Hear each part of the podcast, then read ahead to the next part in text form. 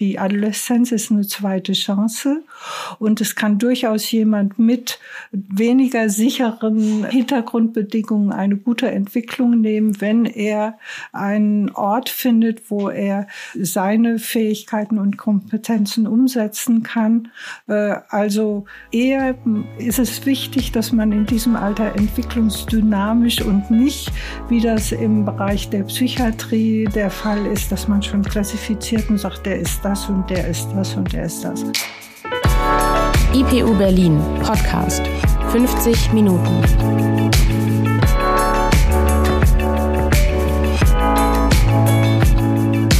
Hier ist eine neue Folge 50 Minuten. Wir sind der psychoanalytische Podcast der IPU Berlin und sprechen heute darüber, wer wir sind. Oder vielleicht eher, als was wir uns verstehen. Es geht um Identität. Tatsächlich ein sehr viel ungenauerer Begriff, als wir im Alltag das Gefühl haben mögen. Daher wollen wir auch versuchen, besser zu verstehen, wozu wir von Identität sprechen und was wir über uns Menschen und die Gesellschaft lernen können, indem wir den Begriff hinterfragen. Identität ist ein großes Wort, ein facettenreiches Wort, das sich kaum bewältigen lässt, ohne einen Schwerpunkt zu setzen. In vielen Kontexten kommt der Begriff vor und bezeichnet unterschiedliche Dinge. Aus Krimis kennt man die Szene, in der die Identität des Opfers festgestellt wird. Gemeint ist damit eine Ansammlung von Merkmalen, die einen Menschen rechtlich eindeutig als Individuum ausweisen. In diesem Fall sind das vor allem Aspekte, die man auf einem Personalausweis nachlesen kann. Name, Adresse, Geburts- und Wohnort, Augenfarbe, Körpergröße. Noch etwas spezifischer sind in diesem Zusammenhang biometrische Daten, also etwa der Fingerabdruck, die Form der Iris im Auge oder sogar die DNA. Ein ganz anderer Ansatz ist die Frage danach, als wer oder was der einzelne Mensch sich identifiziert. Das betrifft Aspekte wie die soziale Herkunft, den Beruf, das Geschlecht, persönliche Eigenschaften, aber auch die Nationalität oder allgemeiner die Gruppenzugehörigkeit. Wo wir herkommen, in welchen Gemeinschaften wir aufgewachsen sind und welche biografischen Erfahrungen wir gemacht haben, ist zentral für die Frage danach, welche Identität wir entwickeln. Der Begriff der Identität ist aber auch problematisch. Es gibt kritische Stimmen, die daran zweifeln, ob es überhaupt sinnvoll ist, von Identität zu sprechen oder ob es nicht jeweils präzisere Begriffe braucht, um zu bezeichnen, wovon die Rede ist. Es steckt auch ein Widerspruch im Wort selbst, zumindest in Bezug auf unser heutiges Verständnis von Identität. Der Wortbedeutung nach wird damit das Identische bezeichnet. Das bezieht sich zwar erstmal auf das schlichte Phänomen, dass wir Menschen uns als eins wahrnehmen, also ein inneres Einheitlichkeitsgefühl, das über die Zeit andauert. Gleichzeitig verändern wir uns aber fortwährend, mal mehr, mal weniger. Unsere Identität bleibt dabei nicht gleich, sie ist nichts Statisches. Wir beginnen also genau damit, zu klären, wie die Identitätsentwicklung eigentlich funktioniert. Die Phase mit Beginn der Pubertät bis ins junge Erwachsenenalter wird als Adoleszenz bezeichnet. In dieser Phase geschehen recht starke Veränderungen.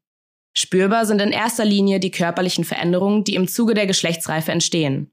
Vermehrter Haarwuchs, die erste Menstruation, der erste Samenerguss, der Stimmenbruch, das Körperwachstum. Damit einhergehen psychische und psychosoziale Veränderungen. Im Pubertätsalter lernen Menschen sich in verschiedenen Rollen kennen, woraus sich ein Spannungsempfinden ergibt. So sind zum Beispiel die Anforderungen an die Rolle einer Tochter zumeist ganz andere als an die einer Freundin, Schülerin oder Partnerin. Daraus entstehen Konflikte, die auszuleben wichtig ist, weil sie die Entwicklung fördern. Was sich aber auch verändert, ist das Gehirn, das erst mit dem Ende der Adoleszenz fertig entwickelt ist. Eine These ist, dass während der Pubertät im Hirn das limbische System stärker das Verhalten kontrolliert als der Präfrontalkortex. Im limbischen System geht es um Emotionen, während der Präfrontalkortex dafür zuständig ist, unser Verhalten zu steuern, also zum Beispiel Entscheidungen zu treffen. Das könnte ein Erklärungsansatz für die immer wieder auftretenden Stimmungsschwankungen bei Jugendlichen sein, aber auch für den verstärkten Drang, Risiken einzugehen. In der Lebensphase der Adoleszenz kann es auch zu Problemen kommen. Laut der über mehrere Jahre und in verschiedenen Erhebungsdurchgängen gelaufenen Bella-Studie zeigen gut 17 Prozent der Jugendlichen zwischen 14 und 17 Jahren psychische Auffälligkeiten. Die Bandbreite umfasst viele verschiedene Formen psychischer Probleme, etwa selbstverletzendes Verhalten, Essstörungen, Störungen des Sozialverhaltens, Depressionen und Angsterkrankungen. Einer anderen Studie zufolge geben etwa 40 Prozent der 14- bis 15-Jährigen Probleme mit Gefühlen des Unglücklichseins an. Besonders häufig werden dabei Selbstwertkrisen genannt. Bei mir jetzt zu Gast ist Annette Strick-Fischer, die ich herzlich begrüße. Sie ist Professorin an der IPU und lehrt zu psychoanalytischen Entwicklungstheorien, Diagnostik sowie die Psychotherapie von Kindern und Jugendlichen. Daher kennt sie sich mit der Identitätsentwicklung gut aus, aber vor allem mit den Dingen, die in dieser Zeit schieflaufen können. Frau Strick-Fischer, was ist denn eine Selbstwertkrise? In der Adoleszenz, das haben Sie ja sehr schön schon dargestellt, äh, kommt es zu körperlichen Veränderungen und auch die, die Rolle, die soziale Rolle äh, ist eine ganz andere als bis dahin. Und man hat sich noch nicht äh, damit äh, abgefunden. Man muss eigentlich noch einen Weg finden. Und das hat dann was mit der Identität zu tun, die in dieser Zeit eine besondere Rolle, die Identitätsfindung eine besondere Rolle spielt, wo äh, man schaut, wer bin ich und wie verstehe ich mich. Und Identität ist ja so definiert, dass das etwas ist, was man, wie man in der Vergangenheit war, im Moment sich jetzt wahrnimmt und auch in der Zukunft sein möchte. Und das ist schon eine besondere Aufgabe, die vielen Jugendlichen nicht so leicht fällt, ähm, jeweils vor den Hintergrund ihrer Entwicklungen ob es nun Jungen oder Mädchen sind, zum Beispiel, wenn jetzt die Geschlechtsreife auftritt, die Frage, wer will ich denn sein? Will ich Frau sein? Will ich äh, Mann sein? Also Gender-Auseinandersetzungen, aber auch Auseinandersetzungen im Hinblick, wie will ich mich vor anderen zeigen? Da treten Schamgefühle auf. Man kann sich vielleicht auch nicht so zeigen, wie, weil man noch gar nicht weiß, wer man ist. Also das sind alles so Unsicherheiten, die zu dieser Lebensphase dazugehören. Und die einen machen es, indem sie dann äh, sich wirklich eher zurückziehen und äh, eher dann auch verunsichert sind. Und die anderen werden vielleicht sehr aktiv und äh, versuchen, ihre Unsicherheiten durch Aktivität in den Griff zu kriegen. Könnte man also sagen, dass das Finden oder das Entdecken der Identität, also das erstmalige Entdecken der mhm. Identität, mhm. möglicherweise schon ein Stück weit das Krisenhafte ausmacht? Also man kennt das einfach noch nicht und muss sich da erst reinfinden? Naja, es ist sehr unterschiedlich. Es gibt natürlich Jugendliche, die das nicht sonderlich beschäftigt äh, und andere aber sind sehr intensiv mit, mit ihrer Identitätsfindung am Gange. Das hat sicher auch mit den bisherigen Entwicklungsbedingungen auch der Familie zu tun. Beispielsweise, wenn man äh, eine an Migrationshintergrund äh, hat, dann hat das bedeutet das, wo wer bin ich, wo gehöre ich hin? Und das kann durchaus auch sein, dass dann familiäre Einflüsse das erschweren, weil ein Mädchen, das äh, vielleicht äh, muslimisch erzogen worden ist, nun in der Adoleszenz äh, natürlich Ablösungswünsche hat und das wird dann in der Familie äh, ähm, äh, nicht sehr gerne gesehen eventuell und hat dann ungünstige Folgen für die Entwicklung. Sie sagen gerade schon ein Beispiel, dass in äh, der Adoleszenz äh, so Ablösungswünsche entstehen. Mhm. Wenn wir mal versuchen, es ein bisschen konkreter zu machen, können Sie vielleicht anhand dessen, was in der Adoleszenz häufig schief geht, so ein bisschen beschreiben, was in dieser Phase passiert oder was schiefgehen kann, sagen wir mal so? Na, es gibt Verschiedenes. Zum Beispiel, wenn die Schamgefühle überwiegen, dann kann das durchaus sein, dass man sich zurückzieht, etwa äh, vor den Computer, Computer äh, und digitale Welt sucht statt die reale Welt. Also man, man bekommt Ängste im Kontakt mit anderen und zieht sich immer weiter zurück. Das wäre beispielsweise ein Weg, der äh, noch Rolle spielt. Bei Mädchen etwa äh, konfrontiert mit den Veränderungen des Körpers kann es zur Folge haben, dass die versuchen, einen Stillstand zu erreichen durch Essstörungen.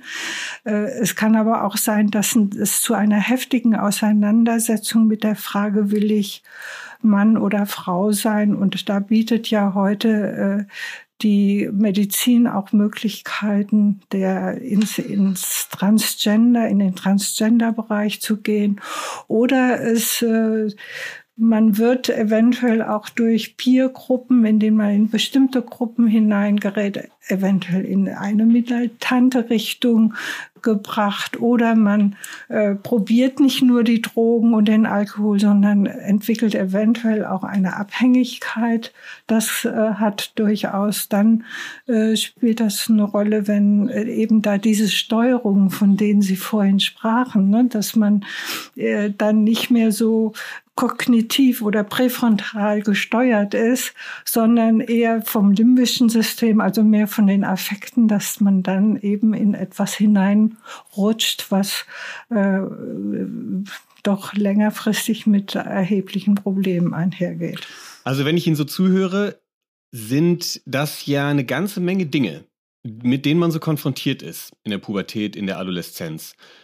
Ich habe so den Eindruck, wenn Sie das beschreiben, das ist auch einfach, das würde sozusagen, das, das muss jeden einigermaßen in die Knie zwingen, weil das ja alles auf einmal kommt und alles zum ersten Mal und dadurch äh, ja eine Anstrengung bedeutet, die man nicht kennt.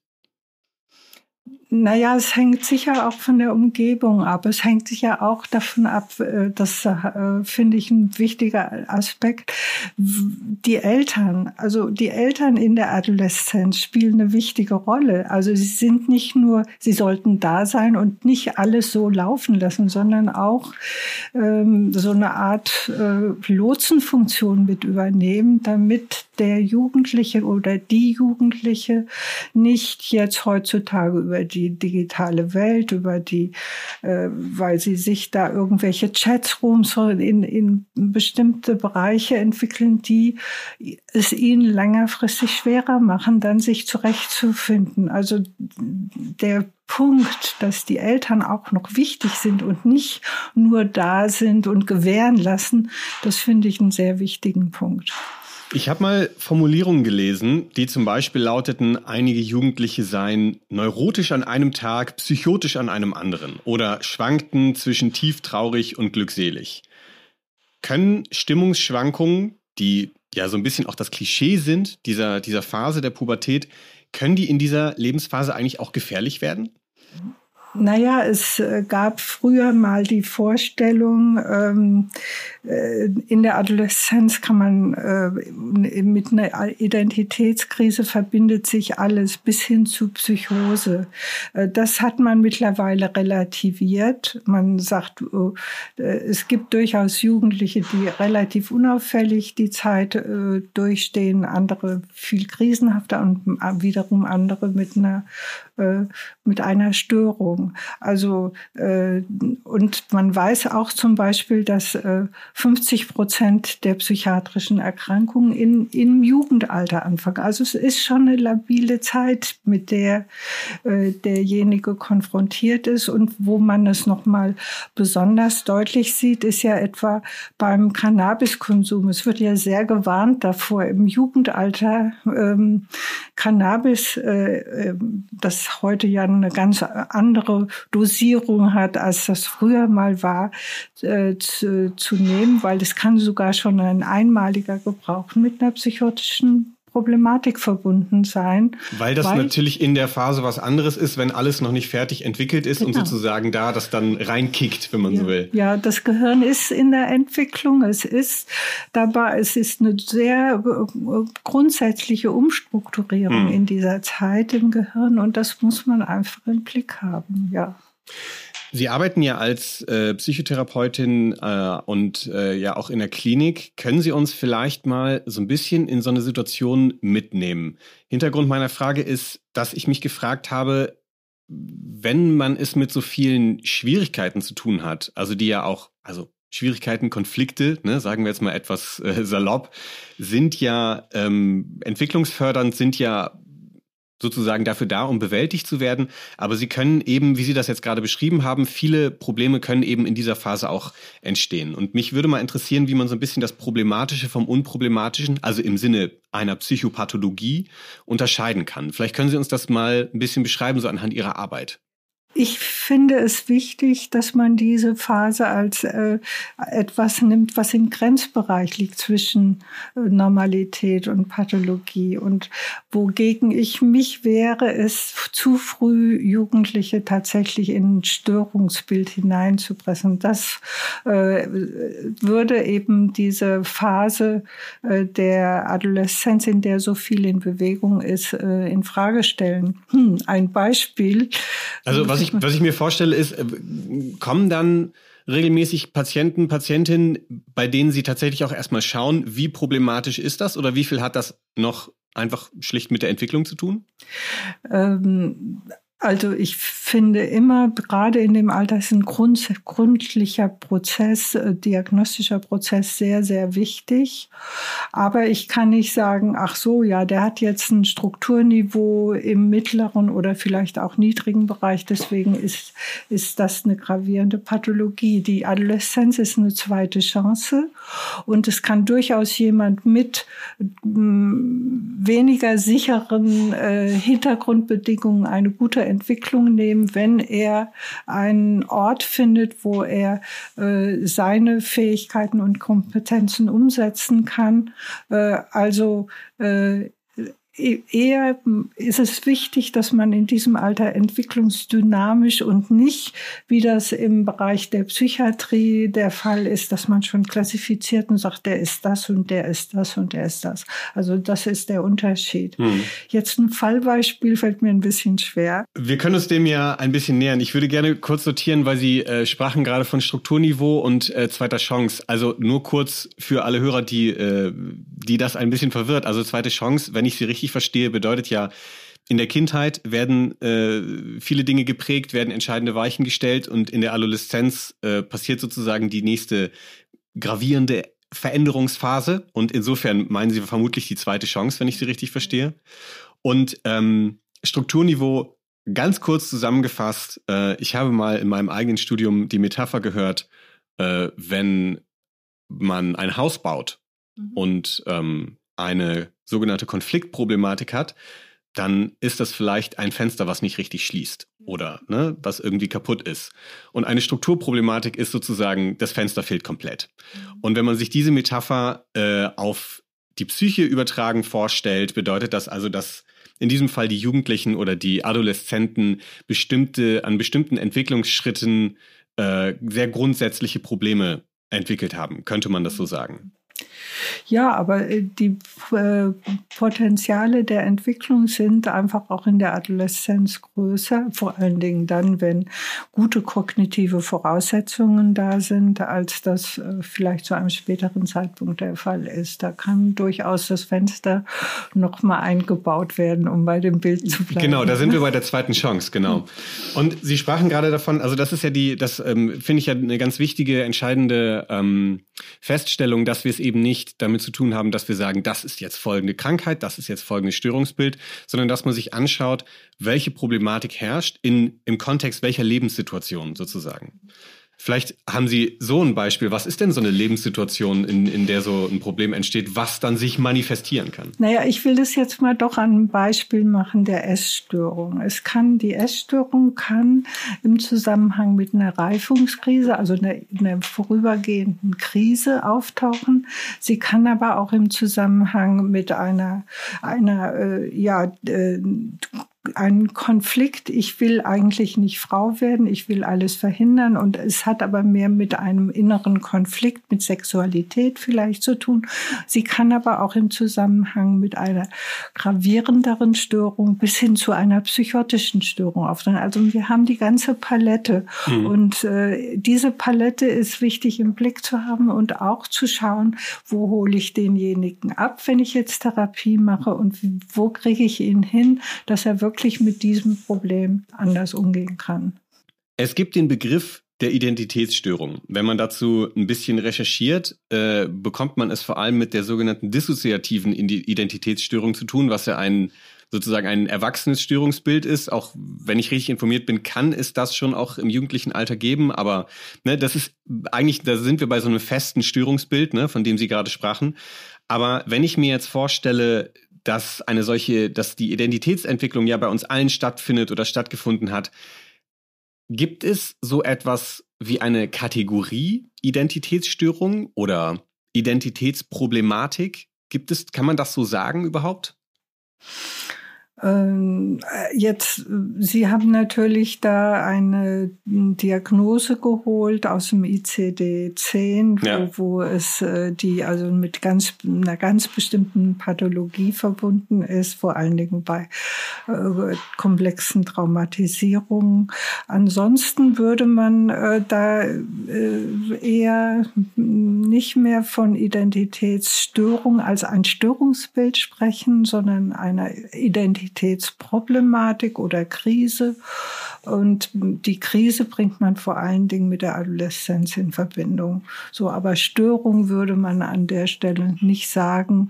Äh, wie gesagt, das ist ja auch jetzt alles so dadurch, dass jetzt zum Beispiel im Gender-Bereich so viel auch an ähm, offenen entstanden ist, dass es eben auch ganz unterschiedliche äh, Gender-Orientierungen gibt, äh, ist das äh, auch etwas, was ähm, äh, mittlerweile äh, all das Krisenhafte auch relativiert. Welche aktuelle Forschung oder welche aktuellen Erkenntnisse gibt es denn dazu? Also das ist jetzt ein Beispiel dafür, Transgender, aber gibt es sowas wie eine Häufung bestimmter Themen zum Beispiel, die einfach wo Sie vielleicht auch sagen würden, das ist auch ein bisschen der aktuellen Zeit geschuldet, dass die hm, vermehrt auftreten?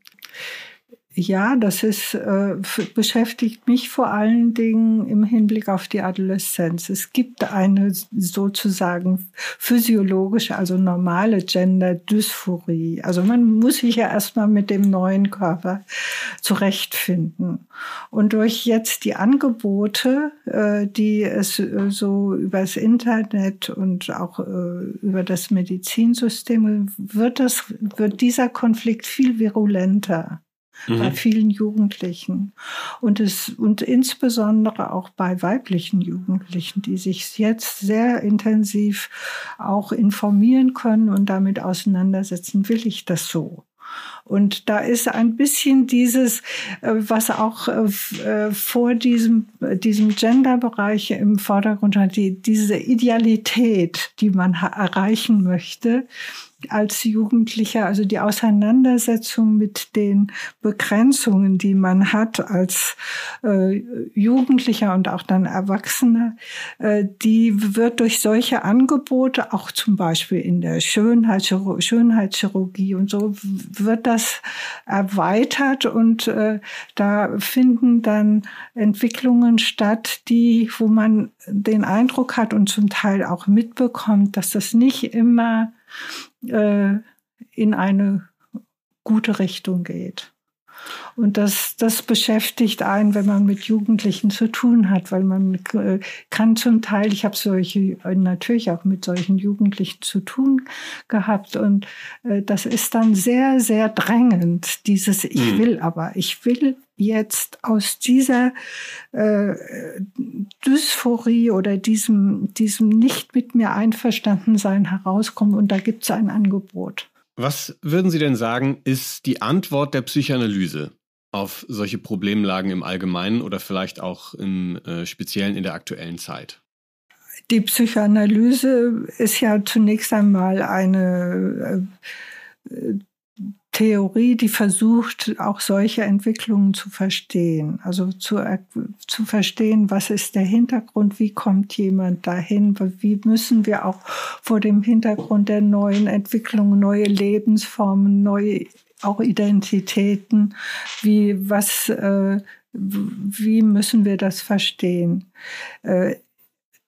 Wenn man es von der psychotherapeutischen Seite sieht, dann möchte man natürlich, wenn gerade insbesondere im Umgang mit Jugendlichen, ihnen so einen Raum geben, in dem sie über sich nachdenken, indem sie reflektieren und nicht gleich, das ist eher eine Tendenz bei Jugend, gleich handeln, sondern eher erst einmal sich mit etwas auseinanderzusetzen, ehe dann gehandelt wird.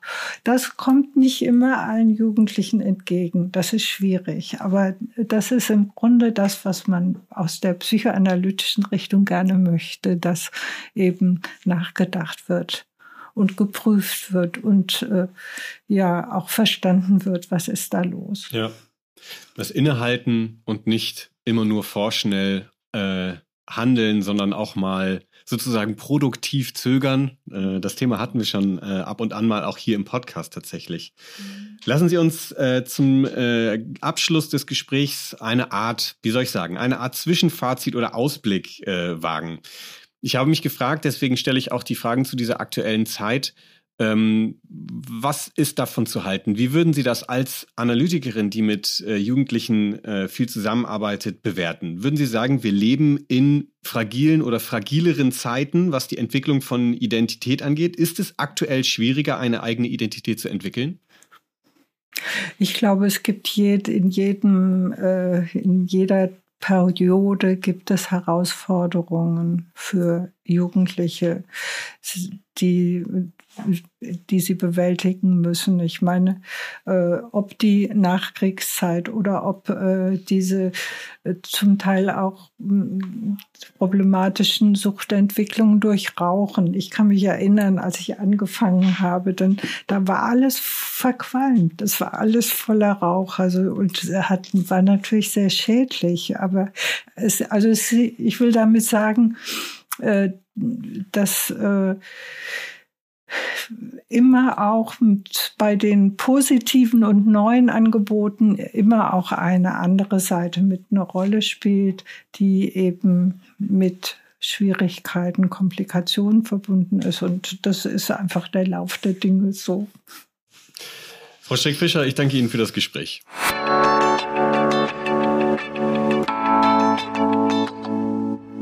Bis hierhin können wir schon mal einordnen, inwiefern die Adoleszenz, das junge Erwachsenenalter, so zentral beim Thema Identität ist. Es können Probleme entstehen, aber es gibt auch Chancen. Zeichnen wir die Zeitlinie in ein höheres Lebensalter weiter, bleibt Identität immer noch ein ziemlich drängendes Thema, gerade in unserer heutigen Zeit. Neben der Tatsache, dass Identität eines Entwicklungsprozesses bedarf, scheint die Frage nach ihr eine wichtige Bedeutung zu haben. Ein zweites Gespräch führen wir dazu jetzt mit Pradeep Chakarat. Er leitet gemeinsam mit Jürgen Straub das Hans-Kilian und Lotte Köhler Zentrum, kurz KKC, an der Ruhr-Universität Bochum. Seit letztem Jahr kooperieren das KKC und die IPU mit gemeinsamen Veranstaltungen, aber auch in Forschung und Lehre. Chakarat befasst sich unter anderem mit kulturvergleichender und kulturpsychologischer Sozialforschung. Daher ist er erfahren darin, verschiedene Perspektiven auf ein Thema einzunehmen, um Aspekte aufzudecken, die uns nicht immer klar und selbstverständlich sind. Herzlich willkommen, Herr Chakarat, in unserem Podcast. Sagen Sie uns doch mal, warum reden wir heute so viel über Identität? Ja, das ist schon mal eine äh, schwierige Frage, weil ich glaube, es wird nicht überall gleichermaßen viel über Identität gesprochen. Aber meiner Intuition nach in bestimmten Gesellschaften tatsächlich ähm, immer mehr. Vielleicht hat das etwas damit zu tun, dass in diesen Gesellschaften, in denen die Identitätsfrage immer lauter und immer häufiger gestellt wird, bestimmte Unsicherheiten eingetreten sind, was diese Frage eben angeht. Das heißt, es hat wohl mal Zeiten gegeben, in denen klarer war, was die Identität ist, in denen man auch nicht, wie man heute so gerne sagt, daran arbeiten musste, sondern die war irgendwie mitgegeben, die stand fest. Und es gibt ja diese These, dass mit dem Beginn der Moderne die Identitäten allmählich fragil wurden, fragmentiert wurden und man dann eben mehr darüber nachdenken musste, wer ist man eigentlich, wer ist man in Bezug auf wen, gibt es etwas, was in Bezug auf jeden, mit dem ich zu tun habe, immer gleich bleibt. Und all diese Fragen führen, glaube ich, dazu, ähm, dass man diese Frage in den Gesellschaften, in denen diesbezüglich Unsicherheiten eingetreten sind, die Frage immer häufiger stellt und auch mehr über Identitätsarbeit spricht und sie auch intensiver betreibt. Da muss ich direkt mal nachfragen, Was zeichnet denn Gesellschaften aus, in denen diese Probleme nicht so sehr herrschen? Naja, die einfache Antwort, die man auch häufig in der wissenschaftlichen Literatur ähm, bekommt, ist, dass es sogenannte traditionale Gesellschaften gibt und dann eben die fortgeschritteneren, fortgeschritteneren arbeitsteiligen, hochtechnologisierten Gesellschaften, ähm, manchmal auch ganz platt unterschieden, nicht etwa als traditionale versus hoch fortgeschrittene Gesellschaften, sondern als individualistische, wobei dann Individualismus ein Merkmal eben moderner Gesellschaften ist, versus kollektivistische Gesellschaften, wobei der Kollektivismus dann Merkmal einer traditionalen Gesellschaft wäre. Und die Bezeichnung individualistisch soll ja bereits darauf hinweisen, dass dort die persönliche Identität die Arbeit daran und auch die Möglichkeitsgewährung, dass man eine persönliche Identität haben kann, dass dort das für die Identität der Gesellschaft eben viel, viel relevanter ist. Also mit der europäischen Aufklärung ist ja diese Idee vom autonomen Subjekt, das sich selbstbestimmt und sogar Rechte gegenüber dem Kollektiv einklagen kann oder gegenüber dem Staat, ist eigentlich das bestimmende Merkmal der Emanzipationsbewegung geworden, das wir eben als europäische Aufklärung bezeichnen. Deshalb verwundert es nicht, dass es insbesondere diese Gesellschaften sind, in denen diese Frage nach wie vor ähm, sehr eifrig gestellt wird. In den traditionalen Gesellschaften, die ja gerne als kollektivistische Gesellschaften bezeichnet werden, haben wir offenbar noch die Situation, dass Leute sich diese Frage nicht so sehr stellen müssen, weil durch Status, Geburt, ähm, bestimmte Vorstellungen von Hierarchien, die recht unverändert weiter bestehen, die Frage sozusagen für mich bereits beantwortet ist. Der Rahmen, in dem ich mich da weiter entfalten kann, ist enger gesteckt. Und das ist auch im Sinne des Kollektivismus, dass es möglichst eng gesteckt ist, damit man nicht zu viel Individualismus als Problem hat. Wir hatten heute schon das Stichwort Identitätskrise im Kontext mit der Adoleszenz und Jugendlichen, inwiefern Jugendliche in eine Identitätskrise geraten.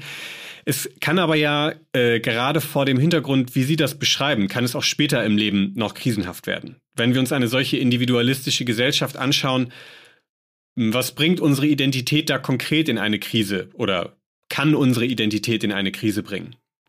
Ja, zunächst ist ja dieses Aufklärungsprojekt, das dem Individuum zuruft, verlasse deine selbstverschuldete Unmündigkeit, wie Kant das so schön formuliert hat, und wage dich deines eigenen Verstandes zu bedienen. Das klingt ja erstmal wie eine Befreiung. Aber man kann das ja auch anders lesen, nämlich als eine ungeheure Anforderung an das Individuum. Und wir alle geraten dann in Krisen, wenn wir bestimmten Anforderungen, entweder Anforderungen, die wir uns selbst gestellt haben oder Anforderungen, die andere an uns stellen, nicht genügen können oder das Gefühl haben, denen nicht genügen zu können. Insofern ist das eine Erfahrung, die uns tatsächlich durchs ganze Leben begleitet und nicht mit Kindheit und Jugend aufhört. Ähm, wenn also wenn man die Aufklärung so liest, dass sie ungeheure Anforderungen an das Individuum gestellt hat, dann hat man eigentlich auch eine Antwort daran, warum man in Identitätskrisen gerät, nämlich immer dann, wenn man selbstgestellten oder fremdgestellten Anforderungen nicht genügen kann, was häufig ist, also den Eltern gegenüber nicht, in der Schule nicht, dem dem Beziehungspartner gegenüber nicht, dem Ehepartner gegenüber nicht, dem Chef gegenüber nicht, der Chefin gegenüber nicht. Also in, in jeder Beziehung können diese Krisen auftreten, dass man mit seiner eigenen Arbeit an sich selbst nicht so richtig voranzukommen meint. Sie bringen da ein gutes Stichwort, dass es bei Identität auch immer um die anderen geht, um andere Menschen. Identität ist ja so gesehen niemals eine rein individuelle Sache, zumindest wie man sie entwickelt. Sie bildet sich viel auch in Gruppenkontexten. Dazu hören wir einmal in eine der bekanntesten Theorien aus diesem Bereich rein, die Theorie der sozialen Identität. Wie entsteht eigentlich eine Filterbubble? Ein klassischer Erklärungsansatz zu dieser Frage ist die Theorie der sozialen Identität, deren Kern ein Grundverständnis von menschlichem Verhalten in Gruppen ist. Henry Teifel war in den 1970er Jahren sozusagen der Vater der Theorie.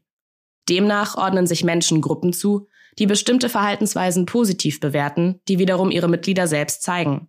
Oder andersherum ausgedrückt, Einer bestimmten Gruppe anzugehören, ist Teil der sozialen Identität des einzelnen Mitglieds.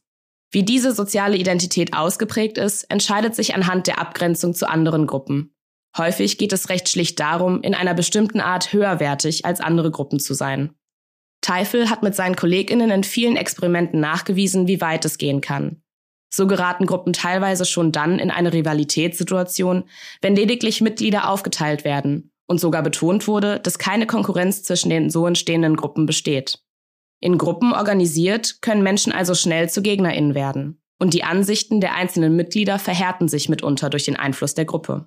Der Politikwissenschaftler Cass Sunstein hat das von ihm sogenannte Colorado-Experiment beschrieben, an dem er selbst beteiligt war. 60 Probandinnen wurden in sechs Gruppen aufgeteilt, die gezielt zur Hälfte aus Menschen mit politisch eher linken Ansichten bestanden.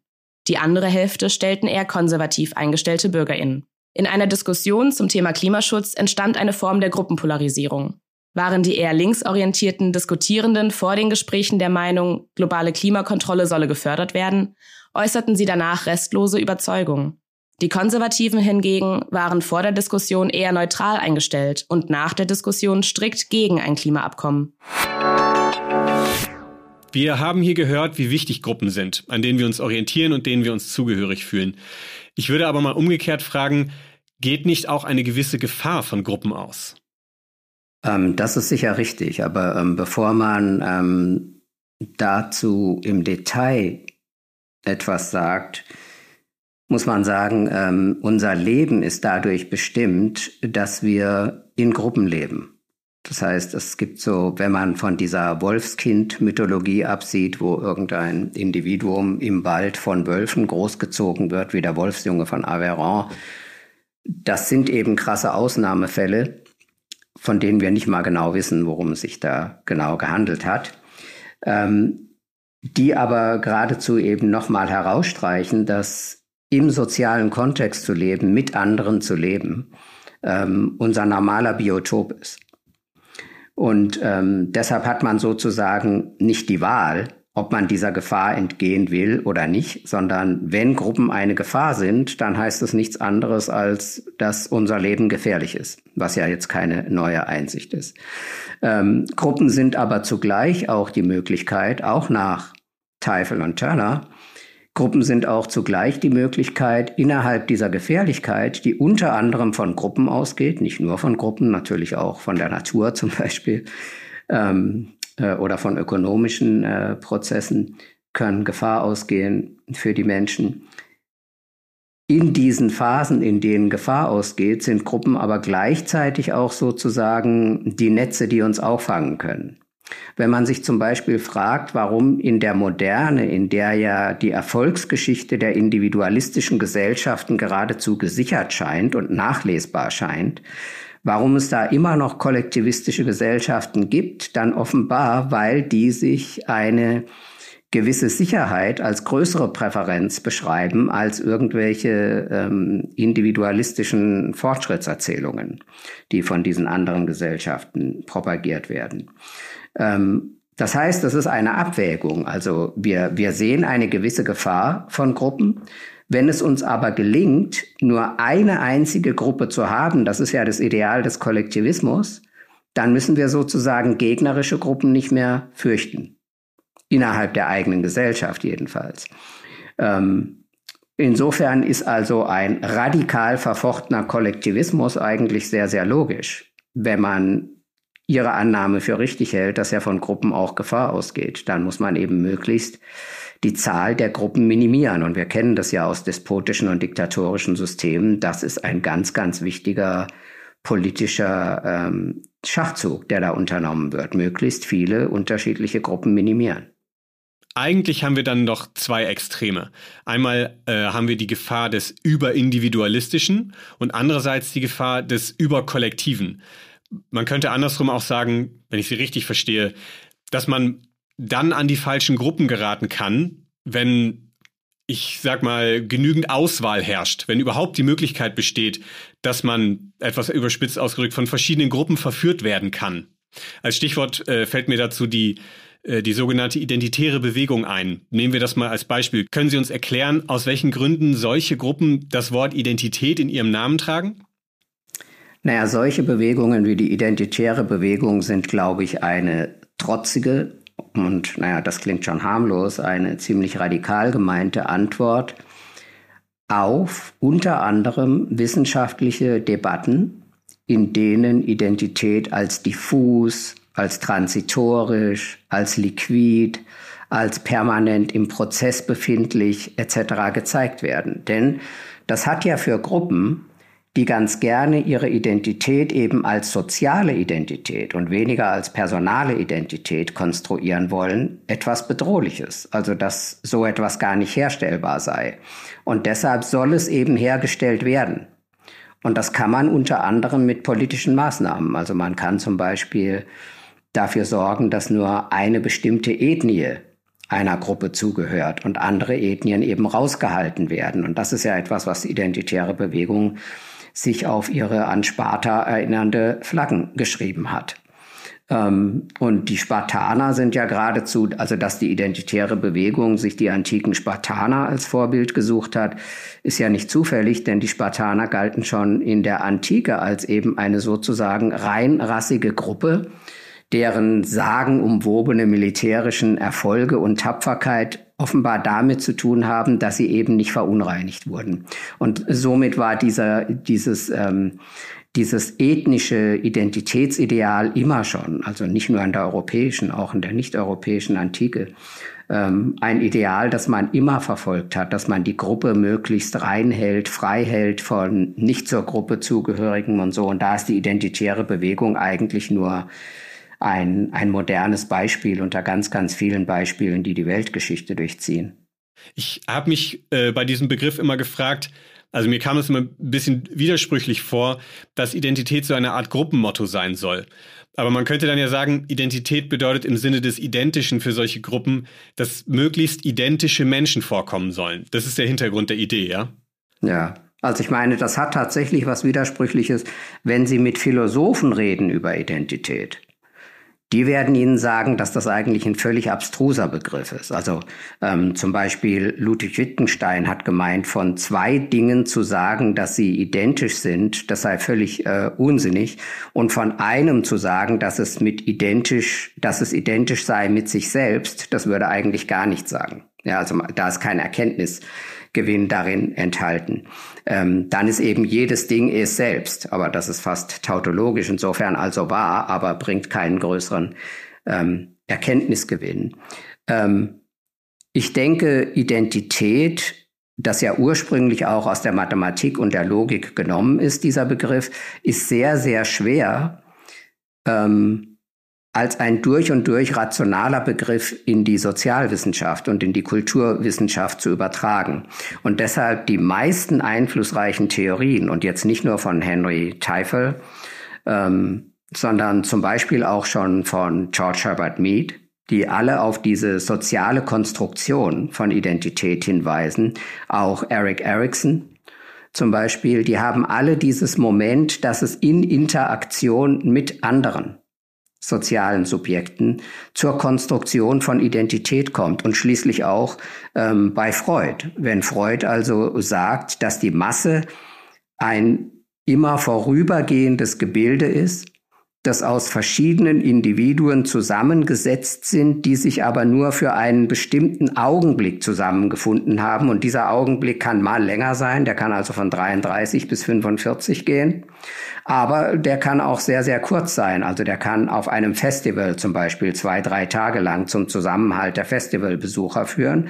Und danach gehen alle wieder nach Hause nach diesem Festival oder sagen wir nach 1945, wenn man diese Beispiele so nebeneinander stellen sollte. Und dann muss man eben sich was Neues suchen. Also, und das kann entweder das Aufatmen sein, so das war mir jetzt genug Kollektivismus während dieser drei Tage Festival oder während dieser zwölf Jahre Nationalsozialismus. Jetzt muss ich eben ähm, ähm, etwas Neues suchen. Und ähm, das passiert aber sowohl in den Phasen, in denen wir uns eine soziale Identität geben, manchmal eine bedauerliche vielleicht, also aus historischer Sicht bedauerlicher, ähm, wie während des deutschen Faschismus, aber manchmal ja auch eine schöne, eine dreitägige Festivalerfahrung, wo das kollektive Erleben wunderbar war. ähm, aber wo man dann eben nicht in alle Ewigkeit Festival feiern kann. Man muss also zurückkehren und dann wieder ähm, seine Befriedigung, die jeder Mensch sucht, in anderen Identitätskonstruktionen ähm, schaffen. Wie gesagt, wenn Freud recht hat und er hat es ja hauptsächlich von Gustave Le Bon, also dem Massenpsychologen oder dem Vater der Massenpsychologie genommen, dass eine Masse immer eine für eine bestimmte Zeit zusammenhängende Konfiguration von Individuen ist, dann ähm, ist darin gleichzeitig die Idee ausgesprochen, dass es Momente gibt, in denen das Individuum auch ohne diese Gruppen ist. Und ich glaube nicht, dass das so viele sind, aber was jeder von uns kennt, ist diese Situation, wenn wir abends nach einem Arbeitstag alleine vielleicht auf unserem Bett sitzen und durchatmen und dann den Tag Revue passieren lassen, dann sind wir zwar gedanklich immer noch sozial verstrickt, wir denken also hauptsächlich an Situationen mit anderen, die wir erlebt haben, aber derjenige, der diese Reflexion durchführt und der wir meinen zu sein, hat natürlich ein stark ähm, individualistisch gespeistes Identitätsgefühl. Und da geht es jetzt nicht darum, ob aus der wissenschaftlichen Beschreibung das irrational ist oder aus der philosophischen, sondern die Erfahrung, dass man jemand selber ist, die darf man nicht bagatellisieren. Das gehört zum Menschen sehr, sehr stark dazu, dass er meint, er sei er und damit auch nur er sei er oder sie sei sie und kein anderer. Ich finde das sehr spannend, wie Sie ein Bild oder geradezu eine Struktur davon zeichnen, dessen, worum es bei Identität geht. Wenn ich versuche, diese einzelnen Bestandteile, die wir bis jetzt besprochen haben, zusammenzusetzen, ist Identität ja eigentlich eine Herausforderung daran, auszubalancieren, diese Momente, in denen ich mit mir selbst bin, manche würden vielleicht sagen, in denen ich ganz ich selbst bin, individualistisch, und dann eben all diese Situationen, in denen wir uns zwangsläufig, aber äh, oft eben auch gewünscht im sozialen und in sozialen Gruppen bewegen. Also dass dadurch das Thema Identität so groß und relevant wird, dass wir ständig zwischen diesen beiden manchmal ins Extreme fortgeführten Polen nicht unbedingt nur hin und her wechseln, aber also, dass sie immer in einem bestimmten Wechselverhältnis zueinander stehen. Würden Sie sagen, das ist, worum es letztlich bei Identität geht? Also für das Individuum selber geht es tatsächlich um ein Feintuning, das im, im Endeffekt das Ziel hat, zufrieden zu sein und sich glücklich zu fühlen. Also ich denke, diese alte Weisheit von Aristoteles, dass alle Menschen danach streben, glücklich zu sein, die gilt nach wie vor. Also wenn sie das nicht tun, dann kann da klinisch irgendetwas ähm, ein Problem sein. Aber im Normalfall ähm, wollen alle Menschen irgendwie glücklich sein in ihrem Leben und nicht unglücklich sein. Und dazu gehört tatsächlich auch, dass sie für sich die Sinnfrage, was denn ihr Leben soll, beantworten können müssen, und zwar positiv beantworten können müssen, dass sie Erfahrungen machen können, dass sie für andere nützlich sein können, was ihrem Leben dann natürlich einen Sinn gibt, ähm, und dass sie in diesen Erfahrungen, die sie im Leben machen, eben ein, eine Form des Glücks oder zumindest der Zufriedenheit finden können. Und da wir das alle wollen, werden wir auch alle die Erfahrung machen, dass diese Sinnfrage, die Bedeutungsfrage, die wir an uns selber stellen, immer auch daran gemessen wird, wie gut wir in unserer Identitätsarbeit waren. Denn wie nützlich ich bin, was die Bedeutung meines Lebens ist, ist letztlich immer eine, die auf unsere Identität gerichtet bin. Wer will ich, äh, wer bin ich, ähm, wer will ich sein, wer kann ich überhaupt aufgrund meiner Fähigkeiten sein. Und wenn ich am Ende meines Lebens angelangt auf mein Leben zurückgucke, wer bin ich eigentlich gewesen, welche Geschichte kann ich über mich erzählen. All das hängt mit unserer Sinnfrage nach uns selber zusammen und deshalb immer auch mit unserer Identitätsfrage. Wir merken, Identität ist tatsächlich eins der Themen der aktuellen Zeit. Herr Chakarat, ich danke Ihnen für das Gespräch. Sehr gerne. Vielen Dank.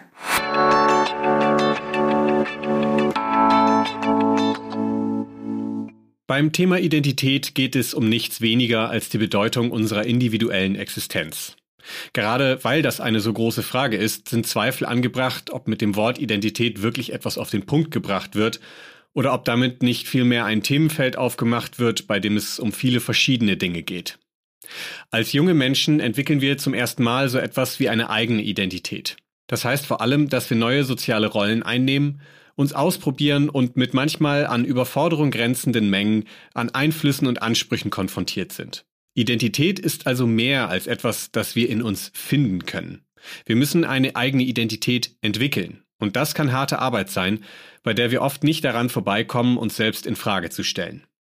Es gibt gesellschaftliche Umstände, die uns in der Identitätsentwicklung unterstützen. Intakte Beziehungen, Teilhabe an gesellschaftlichen Angeboten und, das muss man so deutlich sagen, es ist auch eine gewisse ökonomische Sicherheit, die förderlich ist. Armut, schwierige oder wenig unterstützende Beziehungen, Gewalt oder sogar Kriegserfahrung erschweren die Identitätsentwicklung. Auch im späteren Erwachsenenalter ist und wird Identität nichts Homogenes oder Reines, sondern befindet sich im ständigen Wandel. Immer wieder kommen wir in Veränderungsprozesse, lernen neue Menschen kennen oder leben in anderen Umgebungen. Wir können versuchen, diesen Anforderungen gemeinsam zu begegnen, damit sie nicht jeden Einzelnen überfordern müssen.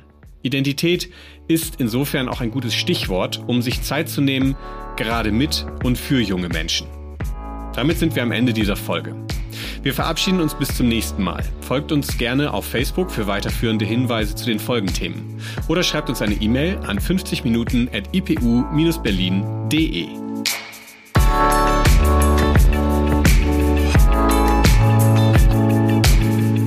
Minuten ist eine Produktion der Internationalen Psychoanalytischen Universität Berlin.